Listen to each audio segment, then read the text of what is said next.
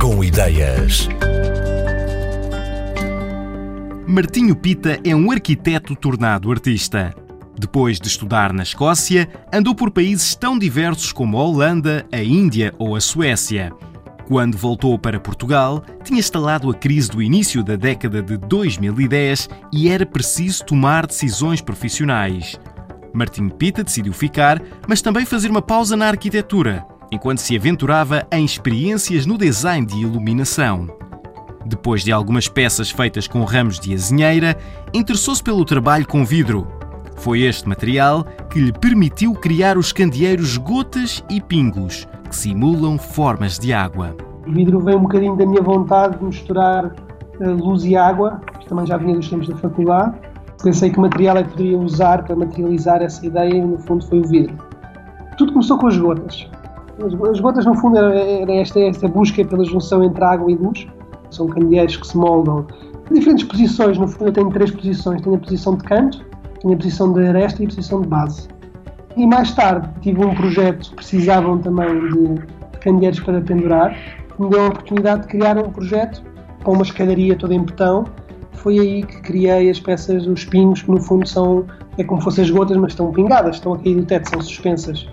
E pronto, e a partir daí veio os pins e todas as outras peças que tenho criado.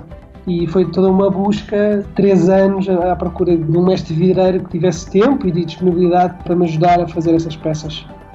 Os mestres vidreiros hoje em dia trabalham todos em fábricas, com produções em série. Um forno de vidro tem que estar ligado 24 horas por dia, nunca pode fechar. Por isso a minha busca foi, no fundo, arranjar um mestre vidreiro que tivesse um tempinho para, para mim e então encontrei uma pessoa espetacular que tem duas horas entre o turno da noite e o turno da manhã. Ele trabalha numa das fábricas. Isto tudo acontece das 3 às 5 da manhã. E trabalha meia da noite com este mestre vidreiro.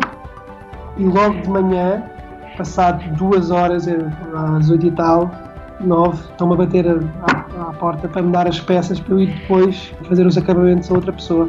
No fundo, o corte, o polimento. Isto é um processo tem muito a ver com o improviso e tudo tem que ser decidido em muito pouco tempo. Como é tão raro ter uma disponibilidade do mestre vidreiro, no fundo é de 15 em 15 dias apenas, que ele tem o turno certo para me poder soprar, uh, eu tenho que juntar as encomendas para conseguir superá-las nesse dia.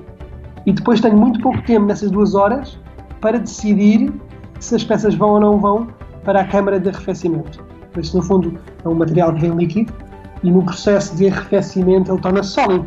Nesse pequeno período, há muito pouco tempo para decidir se a peça vai ou não para a câmara. Se não for, vai para a reciclagem.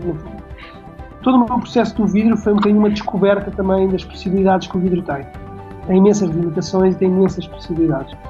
Existem moldes, onde uma pessoa sopra para dentro do molde e a peça ganha uma forma, e existe também a possibilidade de soprar a peça sobre algo, sobre um molde ou sobre um objeto nas gotas, como eu precisava de conseguir estas posições que são universais em qualquer, em qualquer espaço, em qualquer sala, o canto de uma mesa, de uma prateleira, de uma cômoda, de uma estante, existem também as arestas e existem também as bases. Por isso foram as três posições que eu encontrei um, universais e que para isso apenas tive que criar um, uma espécie de um caixote metálico onde eu as sopro.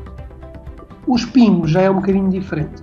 Os pingos, eu comecei a apanhar seixos da praia, aquelas pedras comuns na costa vicentina, aqui na linha de Lisboa a Cascais existem bastantes também, e comecei a apanhá-los um a um, comecei a trazê-los para casa e consigo fazer várias formas, eh, mudando as pedras e, e, e, as texturas que as pedras também passam para o vidro.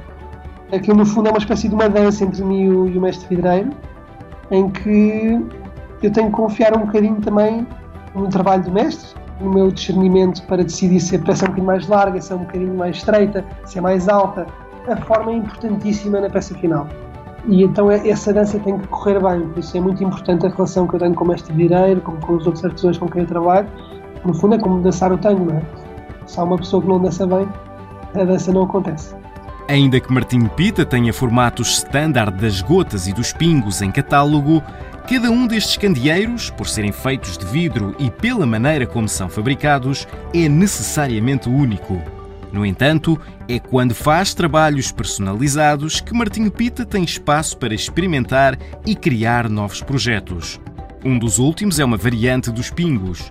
Em vez de ficarem suspensos, como os originais, estes são fixos na parede e misturam dentro de si plantas e luz.